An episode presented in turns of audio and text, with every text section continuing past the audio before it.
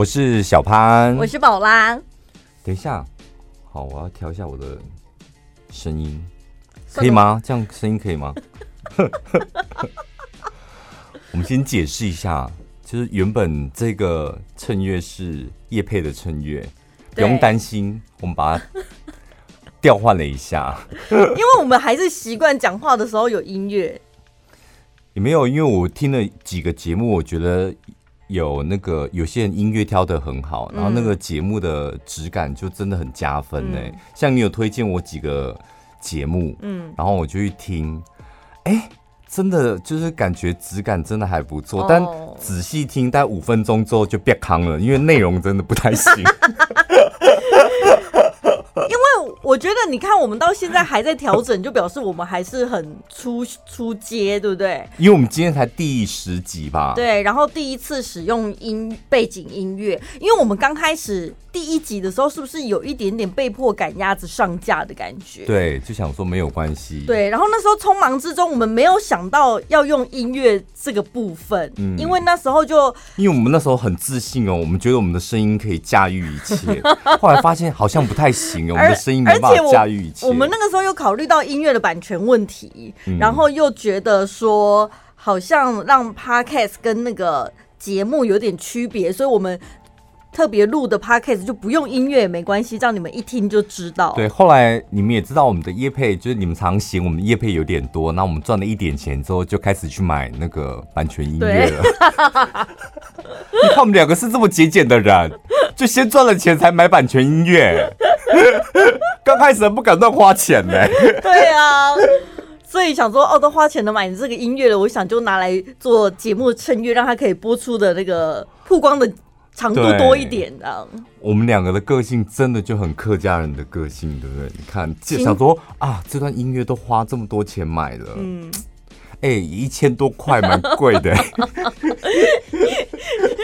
想当初以前业配，短短的就有点可惜，算了，拿来当那个节目内容的衬乐好了。所以你说，你看智慧财产是不是很值钱？因为你在那个数位平台上面下载一首歌，应该不用到上千块吧？不用，不用，不用，对，都几十块就可以了。对，而且有那种，你看我们用 Spotify、KKBOX 都吃到饱的啊。对啊，对啊，所以。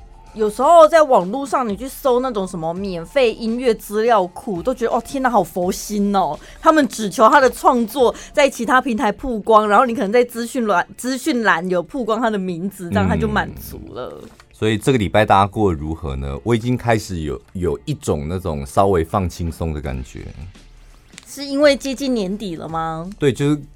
真正很忙的那个时间已经过了，嗯，然后接下来有一大段可以喘息的空间，很好，恭喜你，整个人也放松，然后最开心，这个礼拜最开心的一件事，我之前不是讲说，呃，我花了三个月，就是把自己吃胖了三公斤嘛，嗯，就那三个月就乱吃碳水也乱吃，然后完全不忌口，但是我非常有信心，我可以在两个礼拜把那三公斤瘦回来。然后今天我就认真的去量了我的体脂跟体重，嗯，体脂没有变啊，然后体重的部分我顺利的又把那个三公斤给减回来，但是我这一次只花了一个礼拜。等一下，但是体脂，你体脂有增加吗？没有，我肌肉量还增加了。哦，所以你就是真的这一次胖的就全部都在体重的部分，体脂根本也没改变。哪有这么好的事？之前没有，之前我胖的时候我没有量啦，没有量那个我的体脂是多少。但是我现在的体脂跟我之前胖之前是差不多的。好好好哦，收起你那骄傲的神情。有时候你知道人，你不觉得人真的很无聊吗？就是就这几公斤，然后你也可以开心一下。当然啦，而且听别人在讲说我瘦了什么，然后就羡慕到那边去。好的，嗯，上个礼拜有讲哦，就是有个听众朋友私讯用 IG 私讯，我想我这辈子应该没有看过有人私讯可以打将近两千个字的内容，这样，所以我特别把它印下来，然后算了一下字数。真的将近快两千字，这样。我那时候只觉得很长而已，没想到你是真的把它复制到 Word 上面，然后去我这样才可以统计那个字数啊，因为我太好奇它的字到底多少。我那时候只觉得很长，但是我没想过他写几个字，没想到多达两千多个字哦、嗯。对，所以这个听众朋友，就第一件事，你要改掉你啰里吧嗦的坏习惯。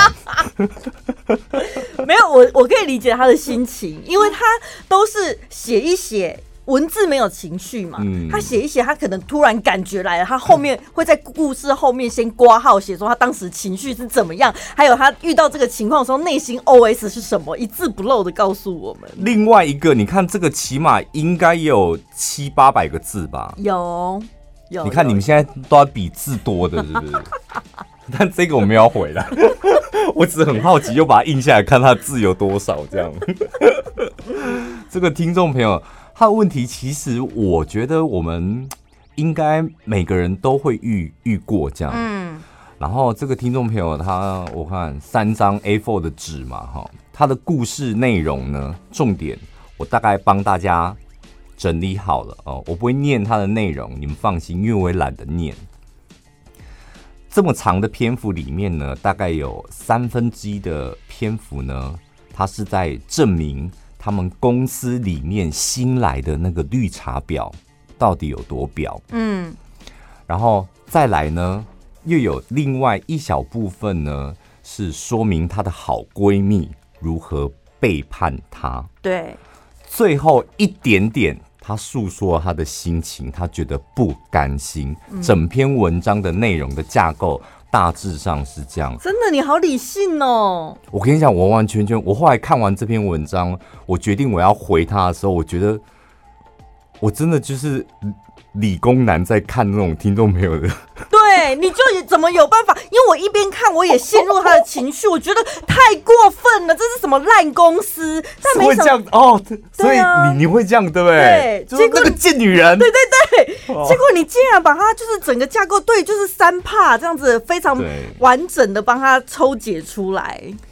这个听众朋友，他重点，他的问题是什么？就是。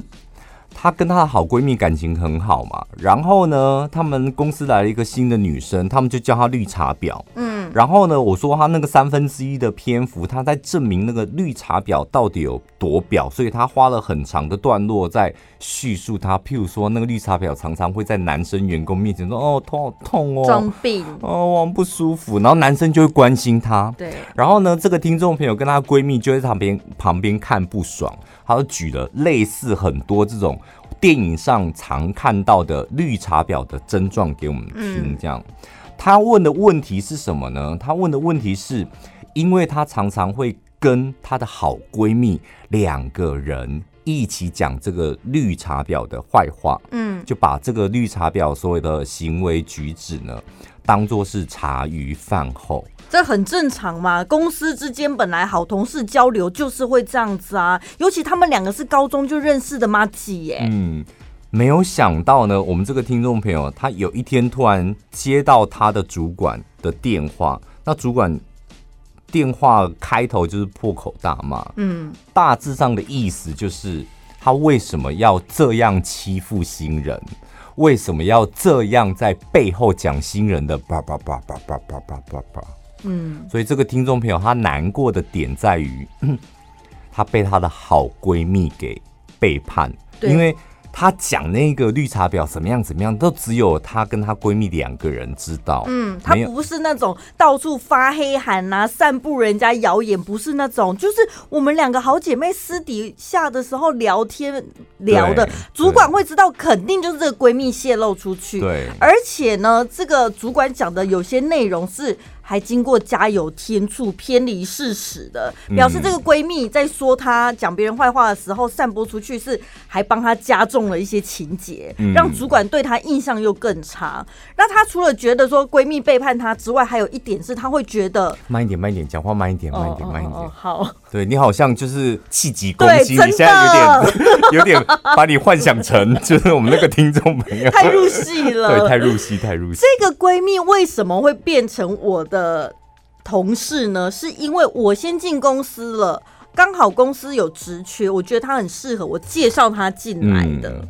所以，所以这个听众朋友是帮了她的闺蜜。对，然后再来就是，所以表示我先进公司啊，主管你应该会觉得我是老员工，他会觉得我为公司打拼这么多，你应该更了解我的为人。怎么会闺蜜比较晚进公司，她跟你讲个两三句挑拨的话，你就完全信她？嗯，然后打电话给我之后，你就是破口大骂，你没有先跟我求证过，嗯，或者是问我为什么要这么做之类的，她伤心的点在这里。所以你你。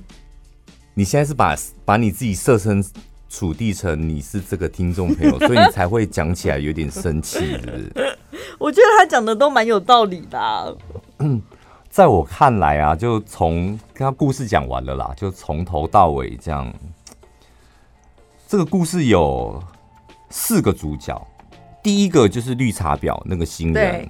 再来就听众朋友，嗯，再来就闺蜜，闺蜜，然后还有老板，对不对？主管，主管，就这四个人。就我看起来，里面有三个绿茶婊，再加一个主管，就是这样子而已。如果我用局外人来看的话，你说包含写信给我们的人，他也？应该也是，就也是一个绿茶婊啊。婊在哪？婊在就是。他没有表现出那个在绿茶婊面前表现出他很讨厌他的样子，但他们两个茶余饭后都在讲这个绿茶婊的坏话，这也算是一种绿茶婊的行为吧。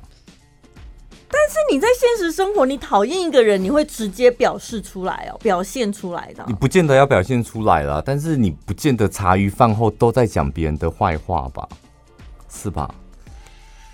所以他有可能就是因为这样才更气呀。他搞不好他们也不是每天都在讲，就是偶尔绿茶婊有一些行径的时候，刚好被他们看到，嗯、他就拿出来讲。对，他就吃完饭之后，有些男生吃完饭一定要来一根烟，他们吃完饭之后一定要讲一下这个绿茶婊的坏话，是一样的道理。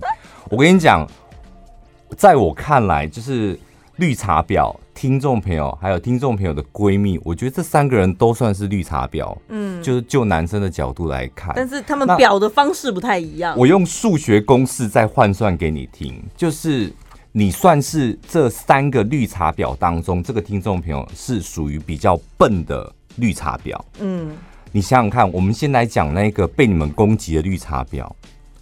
公司的男同事，那绿茶婊，她在演戏的时候，公司的男同事都会展现出怜惜他的感觉嘛？对，对不对？所以表示他在公司里面，男同事里面，他人缘应该还可以。嗯，再来，主管还帮他出气耶。嗯，主管骂你说你为什么讲这个绿茶婊的坏话？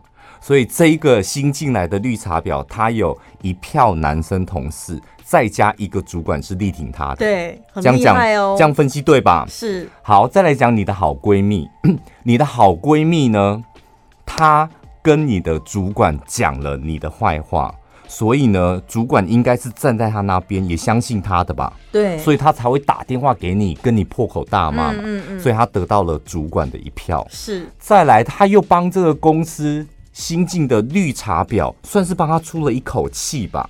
如果这件事传到那个公司的绿茶婊那边，那个绿茶婊是不是应该感谢一下你的闺蜜？对，有一个老鸟，她愿意帮我出气，对，所以她又得到绿茶婊。所以你的好闺蜜她有两票，公司的主管跟这个绿茶婊。对，好，我们再来看你，那你有几票呢？你接下来你已经跟你的好闺蜜撕破脸了吧？是，是吧？事情传出去之后，这个绿茶婊也知道你在背后茶余饭后都会讲他的坏话，对，是吧？因为你没有帮他出气。嗯。再来，你的公司的主管为什么电话那头对你破口大骂？因为他认定你就是在欺负新人，所以这三票都不是站你这边。你现在是孤零零的一个人，所以我结论就是你是属于比较笨的绿茶婊。好衰哦！快离职吧，这间公司待不下去了。不用离职，为什么这样就要离职？莫名住啊！太太亏了，听众朋友，你真的太亏了，我真的觉得。所以怎么样？你是要劝他说这种事情不用放在心上，好一起是不是？因为他说。结论，这个听众朋友说，总之这件事让我彻底的知道，原来我自始至终真心对待、掏心掏肺对待的好友居然背叛了我，甚至背后捅我一刀，嗯、然后呢，在主管面前把我说成了十恶不赦、蛇蝎心肠的恶女人，他觉得他很不甘心。嗯，如果是我，我也会很不甘心呐、啊。可是有时候换个角度想，如果你从头到尾不把那个新进同事当做一个绿茶婊，就算你把它当绿茶婊好了，你不不要把它当做是一个茶余饭后的话题，这些事情不就？都不会发生了吗？可是我觉得她很冤的是，当初人家进来就是个新人，嗯，是她那个闺蜜主动先跟她讲说，你看那个新人怪怪的，我们要观察他，是她的闺蜜起的头，哎，怪怪的观察他这件事有错吗？公司新进一个员工没有，所以我合理怀疑，其实之后的茶余饭后背后讲她怎么样，都是她闺蜜在讲。搞不好我们听众也只是听或是附和而已。没有，这个听众朋友就是讲 你这个故事内容，他就是跟人家一起讲的啊。他如果只是听，他主管不可能直接破口大骂，一定他也是参与了很多，是吧？所以我，我我真的，我个人觉得。我看不出来，就这件事情到底谁对谁错？我个人觉得，因为老实说，我先讲，我们站在公司的角度，这里面目前错的应该就是这个听众朋友，因为错在哪？错在他在主管的眼里，他好像在欺负新人，嗯，是吧？因为你为什么一直在这个就是一个新人，你为什么一直在这个背后？讲这个新人的坏话，而且主管相信啦，所以平常这个听众朋友在主管里面心里的印象，应该就是有可能会在背后里讲人家坏话，应该有一点点这样的因子。嗯，不然是你的闺蜜三言两语，你的主管为什么要相信你的闺蜜，而不是相信你？因为每个人其实他们自己都会有自己的成见或既定印象。嗯、如果他对你的印象是正面的，不太可能。听众朋友，你在哭吗？你现在在哭吗？我跟你讲，没有关系，把眼泪擦干就好。擦干之后，我跟你讲，你人会变更坚强。我们每一次哦，尤其是职场生活，就是在一次又一次的挫折当中，你会变得越来越坚强。我我我理性分析给你听，就是。我看来你应该是个重情重义的人，嗯，所以你在职场上面，因为我看到她说她还会接她那个闺蜜下班，因为她闺蜜住比较远，所以她特别开车这样，然后怕她闺蜜就是不好意思来说没关系，让我顺路，然后就是开车载她闺蜜下下班回家，所以看起来你应该是个重情重义的人，但是重情重义的人在职场上很容易受伤的原因是什么？就是因为你们太放感情，所以在工作的场所里面，你们常常会想要交朋友，嗯，对不对？如果这个是我的好朋友，所以在工作上我多帮他一点，诶，他是我的好同事，也是我的好朋友。但是你的闺蜜呢？你的闺蜜她不见得在想在工作上面找好朋友，对，她的目标很明确，就是她想要往上爬。在工作里面找朋友，跟在工作里面想往上爬，对于一个老板来讲，哪一个员工比较好？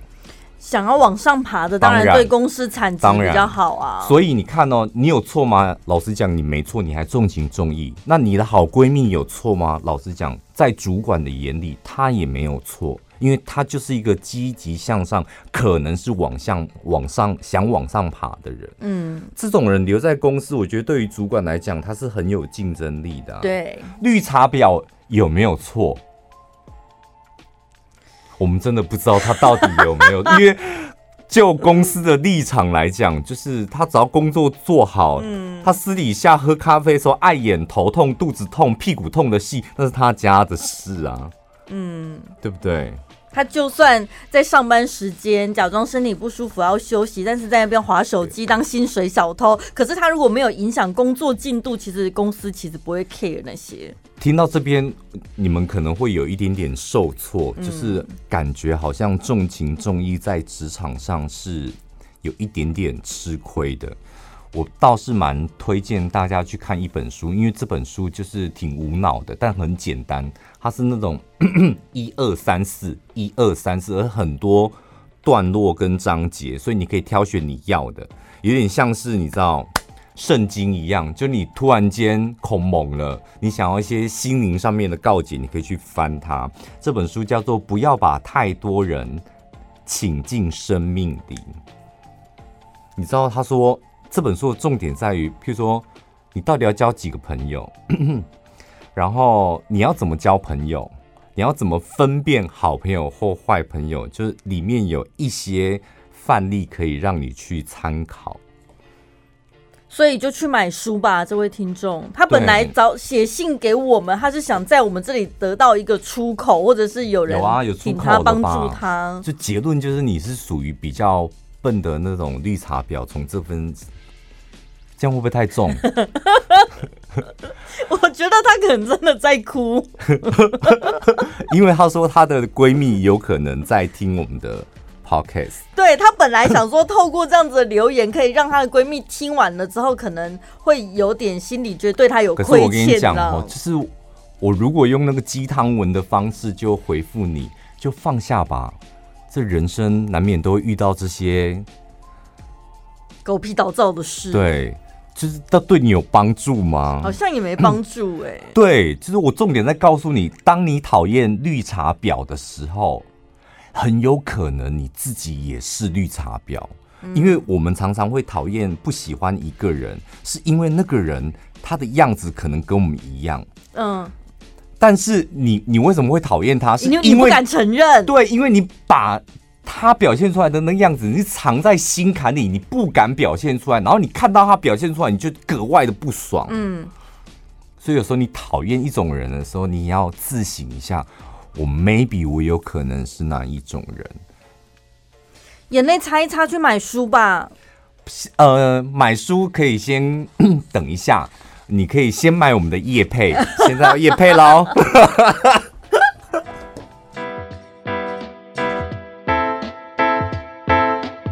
本集节目感谢日本原装爱尔玛全效黑豆多酚赞助播出。呃，大家知道那个 GABA 浓度的多寡跟我们情绪的表现是息息相关，所以研究报告就说 GABA 的浓度如果偏低的时候，有时候你可能会情绪不稳定，甚至睡不好。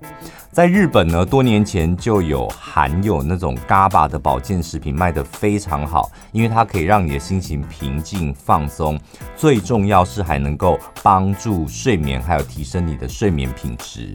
今天要跟大家推荐的是爱尔玛全效黑豆多酚，它是有荣获二零二零世界品质评鉴的金奖。嗯，它使用的是黑豆界的爱马仕，来自日本的单波黑豆。你不觉得日本人好像很擅长使用这一些豆类啊，或是发酵的食品来做养生的食材，对不对？尤其是他们的工作压力更大，嗯，失眠问题可能更严重，所以那个 GABA 相关制品在日本卖的非常好。我们台湾早期对 GABA 不太熟，也是因为就是日本这一类的保健食品在日本很红，我们才认识到哦，原来。就是，譬如说什么芝麻里面啊，对米里面啊，黑豆里面啊，就是 GABA 谷维素的含量会让我们情绪比较稳定，或者是睡得比较好。我们是从日本那边知道的。对，有时候你会觉得我好像很常身体疲累啊，精神不济啊，那明明我也没有熬夜，为什么就觉得工作表现不好？嗯，重点是你要看你有没有深层睡眠，对不对？嗯，有没有情绪稳定，或者是现在每个人压力都很大。我就是那种。种呃，工作压力大，就事情一多，我铁定就会长达大概两三个月都睡不好的。嗯，然后有一阵子呢，呃，非得要靠药物，这样就是你真的得要，你知道那睡不好，真的会息息相关，就是你睡不着。然后呢，你就会越来越紧张。为什么我睡不着？对。然后，所以呢，睡不好的人，通常你情绪也不太会，也不太好。嗯。然后今天晚上睡不好，情绪又不好嘛，所以影响到隔天上班的工作表现。嗯。工作表现不好，你心情又再不好。对。回到家之后呢，又睡不好，心情又不好，所以那个一直加成起来，那很可怕，恶性循环，真的很可怕。所以呢，你只要每天哦睡觉前呢补充一包艾尔玛的全效黑豆多酚，它每一包呃三公克，那相当于十五万六千六百颗的黑豆皮去萃取出来的多酚量，是目前呢市售含量成分最高的。对，因为前一阵子其实蛮流行黑豆水，有没有？你不管是自己煮的啊，或者是市售的啊，但是它那个去。翻炒或是炖煮出来的黑豆水，那个含量是差很多的。它这个是直接萃取，而且是从黑豆种皮萃取出来。那你摄取了这个黑豆多酚呢？有效的黑豆多酚，而且含量是足量的黑豆多酚，它可以帮助你促进代谢、消水肿，哈，然后降火气，还有里面有很多抗氧化的物质。那你睡眠充足了之后呢？除了情绪稳定之外，当然自然而然气色也会比较好。对，里面两个最重要的成分就黑。黑豆多酚，然后还有刚刚讲到的米胚芽的萃取物就 GABA，然后它的含量有高达一百二十毫克，所以特别适合那种睡不好，然后情绪容易不稳定、代谢不好，甚至是更年期的人。所以你只要怎么吃呢？就是睡前一包，大概是一个小时、两个小时前。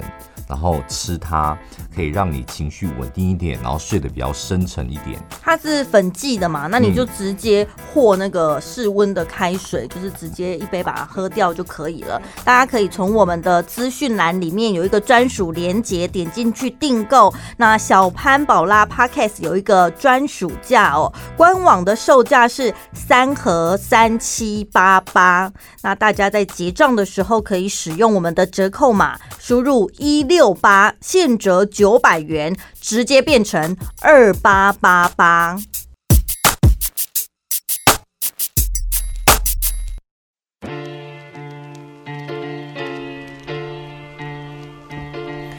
欢迎回到小潘宝拉。每年到了这个时候呢，呃，明年的行行事历就出来了，嗯、然后网络上就会有人开始整理什么请假攻略的，对。哦，我每次看到这个就觉得哇，你看，请四休九啊，请四休十啊，请二休十一，这个最夸张，看着觉得好像很心动这样子。嗯。可是当你真正下定决心去安排，然后要请假的时候，你不觉得请假的心情那个煎熬比上班还要痛苦吗？会吗？为什么？有些人请请假的时候会考虑很久，他不敢冒昧的请假，因为他一想到说我这样子休这么多天，老板会不会质疑我的工作能力？哦哦，对不对？哦、那同事啊，他会代理我的工作啊，工作量增加了之后，我会不会变成部门里面讨人厌的人？嗯，是不是？不用这么想，真的啦，真的，我跟你讲，你们请你们放下这一切，因为你可以请的假。讨厌你的同事，或是可能你担心那个同事他工作这，他也可以请假啊，是吧？互相的嘛。因为政府规定，我们每个人每年的假就是这么多啊，是是？那你多请个一天两天，导致你从什么请两天变成十一天，嗯，那他也可以这么做啊。但是不太可能呢，因为公司工作还是得要有人做吧。代理人的制度就是，这个我请假的时候你不能请啊，所以大家是互相轮流的啊。我我跟你讲，这种事情你做职员的也不用操心啊，因为人力的调度是绝完完全全百分百是主管该操的心，嗯、人资自己的问题。对，所以啊。不用想那么多，对不对？他该不会是我我这样一讲完破梗了吧？这一没有没有没有没有讲了没有。我们有一个听众朋友，他你不要说是请假了，他光是每天准时下班，他那个机车主管就会问他说：“你为什么都那么早下班？”哦。然后呢，因为他真的也是觉得那个主管很机车，他就说呢：“我就要用摆烂的方式对付他。”所以主管问他说：“为什么你要那么早下班？”他就回他说：“因为我怕黑，我要在天亮前回家。” 然后那个主管还追问他说：“那你回家干嘛这么早？”哎，他就又回回家干我老婆啦。神经病哦！怎么会有这种神经病主管哈？他就他就在回他主管说：“喂猫吃罐头啊。”然后呢，他那一季的考绩就变七十五分。后来他们董事长搞了一个什么人事顾问的，就会约谈各个部门考绩最后一名的员工，嗯、想当然就是他了嘛。哎、欸，那个主管还跟他讲说，哎、欸，不好意思，哎，我不知道董事长那里不记出的哈啊，可是那个好考绩的好坏本来就是轮流的啦，刚好你第、嗯、你这一次比较衰啊，就轮流到你啊，下次我会保你的，不用担心。哦，轮到你就是倒数几名这样？对，这也太不合理了吧？我问你，你那你的主管问你说，宝拉。为什么你这么准时下班？那你要怎么回答？我就说事情做完啦，对吧？这可以吧？对，这这完全没问题啊。对啊。哦，你事情这么少是不是？我是工作效率好。哎，那马克，你为什么还没下班啊？你事情太多是不是？是不是会足？会有主管这么认为？我跟你讲，我每次请假的时候啊，我们我不知道大家怎么样，我们的假单是会有一个假别，嗯、看你是要请年假、事假、病假啊，后面会有写一个事由嘛。我每次都会写私事，我也是、欸，对啊，我而且我从来不写的啊，就是我家里有事啊，啊我为什么要跟你交代呢？对不对？问这么多，对，因为我每次。毕竟我们也是小主管呐、啊，就是在签同事的假单的时候，我想说，你们家猫要去看病，是干我什么事？哦，写在假单上？对，然后还有儿子发烧了，要照顾他半天，因为他请半天，所以他后面还写半天。下午要接婆婆去医院复检，我都想说。没有关系啊，你都已经请事假或年假，这本来就是你的假了，对也不需要再跟公司交代这么清楚吧？可是也有一种主管就很机车啊，他就会觉得说，哦，表格出来了，我既然有这些栏位，你就是得填呐、啊，对不对？我不知道是要应付劳动部劳检还是什么东西的。那一个就是对啊，以前老一辈的主管的确是希望你把它写清楚，这样。但是那不就是员工的隐私吗？我为什么要告诉你我不在公司的时候我要做什么事？我觉得那很不合逻辑耶。公那个价别就分清楚了嘛，公假就是因公嘛，嗯、病假就是生病嘛，事假就是你自己的事嘛，啊、是吧？对啊，不可能是你老婆，就是你自己的事嘛，或是年假特休什么，这你就管不着了吧？对啊，那为什么要逼员工讲出他们放假的时候在做什么事？有时候不见，有时候也不见得是主管，你坐你旁边的同事就会问说，嗯，为什么请假去哪？干你屁事啊！对。我都这样回答，说不好说，所以不止请假有请假攻略，职场上的生存呢，也是有一些前辈们分享一些上班的攻略，嗯、有一些是从最基本的开始，比如说你 email 往来的时候，那个签名档啊、职称、电话那个，这很基本吧？嗯、对，尤其你我后来我就是看到有人的签名档好帅，嗯，那个公司名抬头，然后。包括他的 line、他的电话，嗯、然后排版就很帅，然后还有一个小插图在旁边、哦，小 logo 或什么的。后来觉得哇，原来那个签名档很重要，因为那个签名档它其实就代表电子化你的名片一样，嗯、会让这个人对你们公司第一印象是什么？那像我们的签名档要用什么？你有啊？你没看过我的哈？我们公司好像有一个制式化的一串文字哦哦。哦，就有个 slogan 这样。对，我就反正就把前辈的复制贴上啊。哦哦哦，我也没看过你的耶，很厉害吗？我的是头衔蛮厉害的啦。我后来把头衔拿掉了，就只有部门跟名字而已。我想，我们最近要不要把那个 podcast 主持人放上去？就是，怎样？你头衔是六六等是超斜杠这样子是？就是呃。目前名次掉到五十六名的 Podcast 节目主持人，好烂哦！这种数字你好意思写吗？勇于面对自己，人家看到说哦，真的很不错。人家通常是只有第一名才写，他五十六名也在写，他勇于面对自己的成绩。那你每周都要更新你的签名档，哎，好累哦。因为我后来觉得职称会不会影响到人家对你的看法或什么，所以我后来就把职称拿掉了。哦，我不知道，我真的不知道。我我的确是有收过，就想说，哎、欸，奇怪，就是这个小小的业务，嗯，就是他怎么会直接发信给我？就是应该通常是窗口对窗口嘛。啊，主管对主管，通常是这样子啊。如果在讨论工作上面的事情，这样我看到那个职称，的确就像你讲的，我也会有点哎、欸，然后我想说，是不是我们的窗口他不喜欢，嗯、或是他觉得联络不好，我会有这样疑虑。而且你就会自己先去。刻板印象判断这个职称的人来跟我谈事情，他是有分量的吗？类似这样，我有听说过有人对外的名片那个头衔是可以碰红上一阶出去的、欸，大部分都这样子啊。对啊，都是碰红的、啊。我们公司老板他其实鼓励大家碰红，这真的没，没有。后来他变了，他前几年我们要换那个新的名片的时候，他就说我们不要被那些旧思维捆绑住。哦、他说职称我们自己想有没有？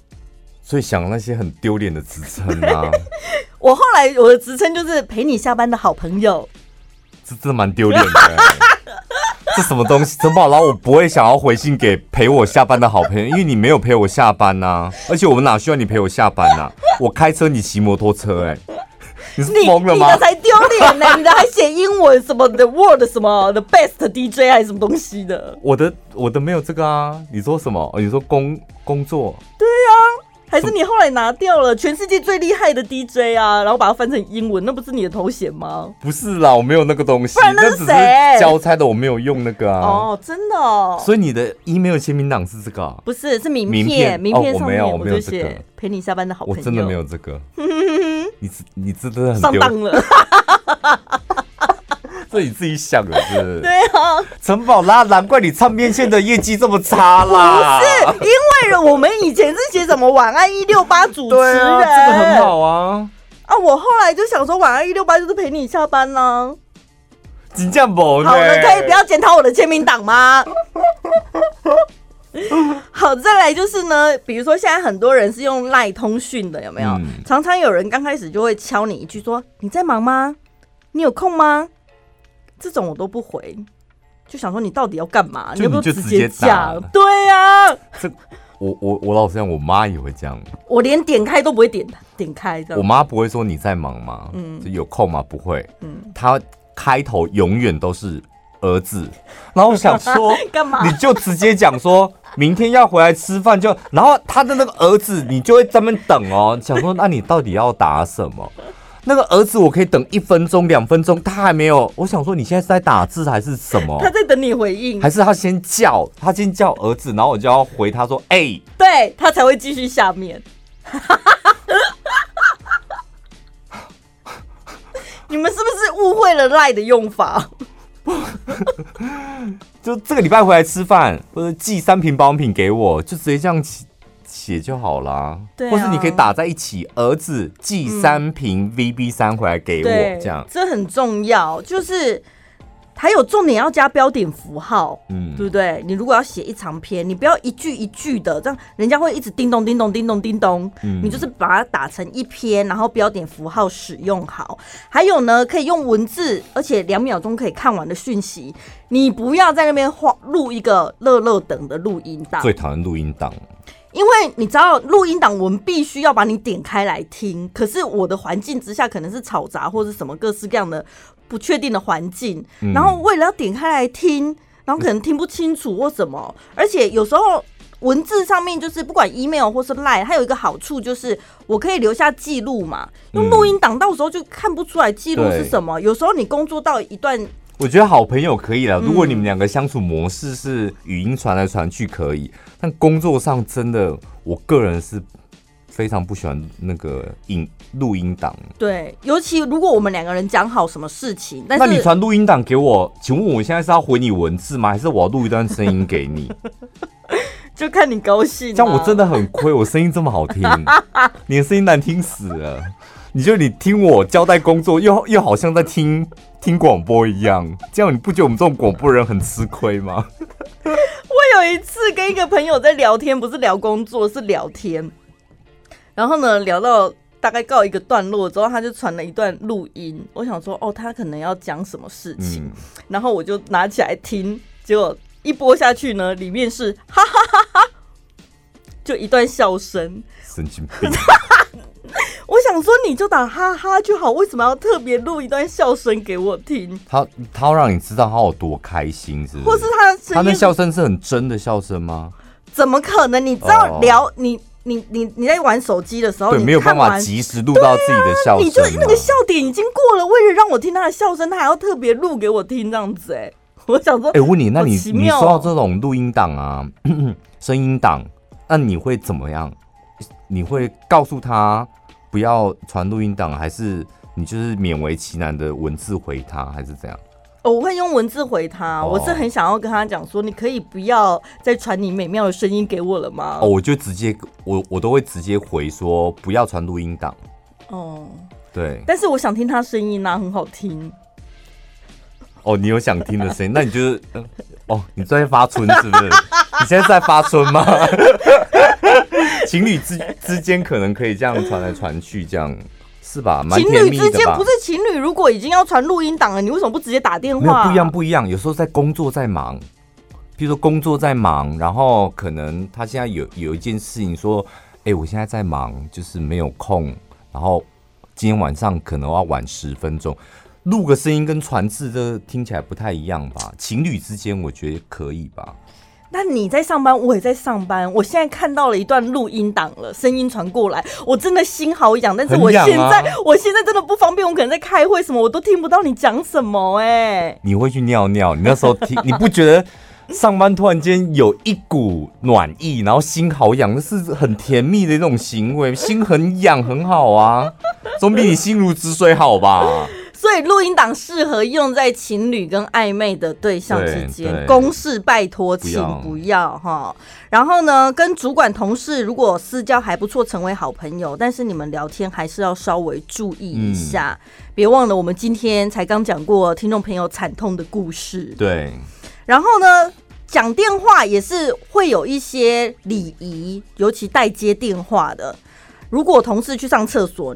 你就说他不在位置上，不要说他去尿尿。那说大便这都不行。对，真北棒哎！我不想让人家知道说我现在在便秘或干嘛。就说他不，不是，他可能想说连续两通了，连续两通都没有，连续打两通都没有找到，然后就说不好意思，他真的吃坏肚子了。你就不在座位上就好了，为什么要交代那么清楚？可是我曾经接过我们同事的电话，我真的就是故意讲说他去大便，你要整他是不是？我不知道，我就真的因为讲说他一直不在位置上面，然后导致我们要帮他接他的电话，而且他的客户感觉找他很急呀、啊。那我不知道为什么我们会上班一直要帮他接电话，所以那时候就想说反将他一军。我也有遇过那种不太想接的电话。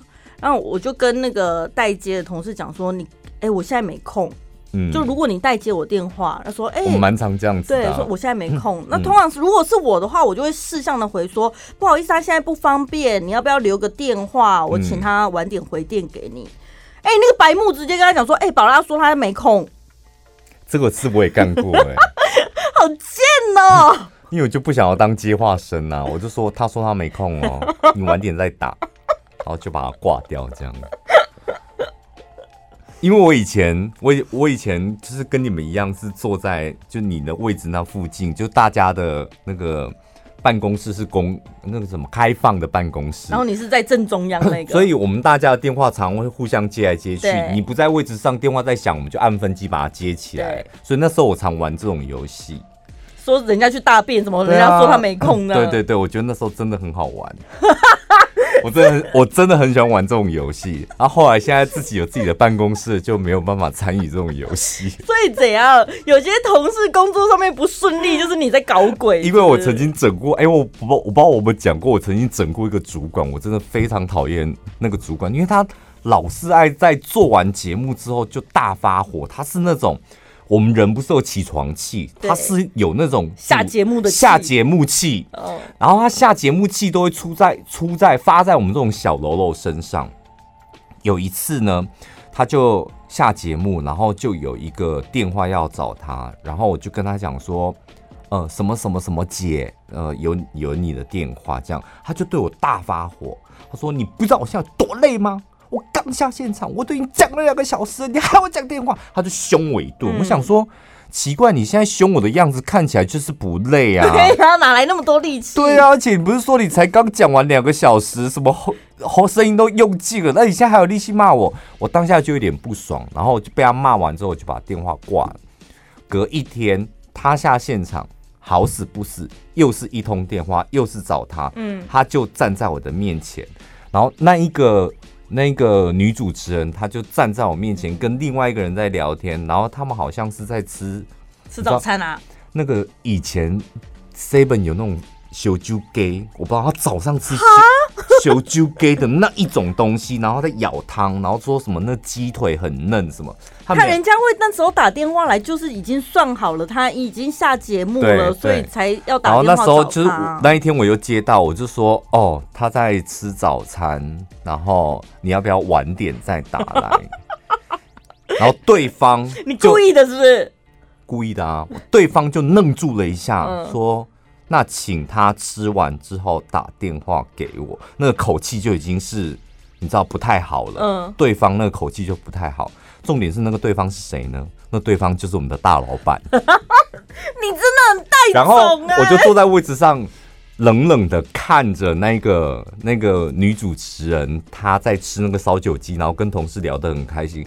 我在看她，我就想说，差不多那个鸡腿啃的差不多快啃光了。我这时候就冷冷跟他讲一句说，什么什么什么姐，刚刚老板打电话给你。然后他这时候就尖叫：“你白痴啊！老板找我，你不跟我讲？”我说：“我跟他讲说你在吃早餐。”他说：“请你吃完再找他。”这是什么姐的？大家也都认识哦。我想到，他不是已经有一个代号了吗？你叫榕树姐。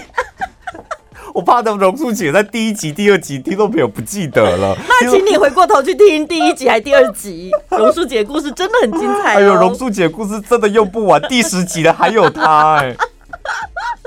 接电话有一些礼仪，然后呢，如果你是菜鸟的话，拜托有些新交代给你的任务，嗯、不要人家才讲完你就说我不会，连做的试试看都不愿意。还有你要问前辈问题的时候，不要问一些上网就可以查到的东西，好吗？对，那真的是很白。这个很容易会被你的前辈或主管冠上“白目”两个字。对，就这个人新人真的很白目，这种笨问题也在问，这样。嗯所以呢，结论我本来是想要讲说，请大家做好自己的本分。后来想想，啊、好烂的结论哦！我跟你讲，陈宝拉，你都已经把你的结论打出来了，就把它念完。对呀、啊，对，做好自己的本分。后来想想，真的太烂了，因为做好自己本分，还是有可能遇到机车的同事啊，会弄你或什么的。所以真正的结论应该是职场 sucks，烂死了。没有，我觉得你要用我之前教你那一个职场去他妈，去你妈的！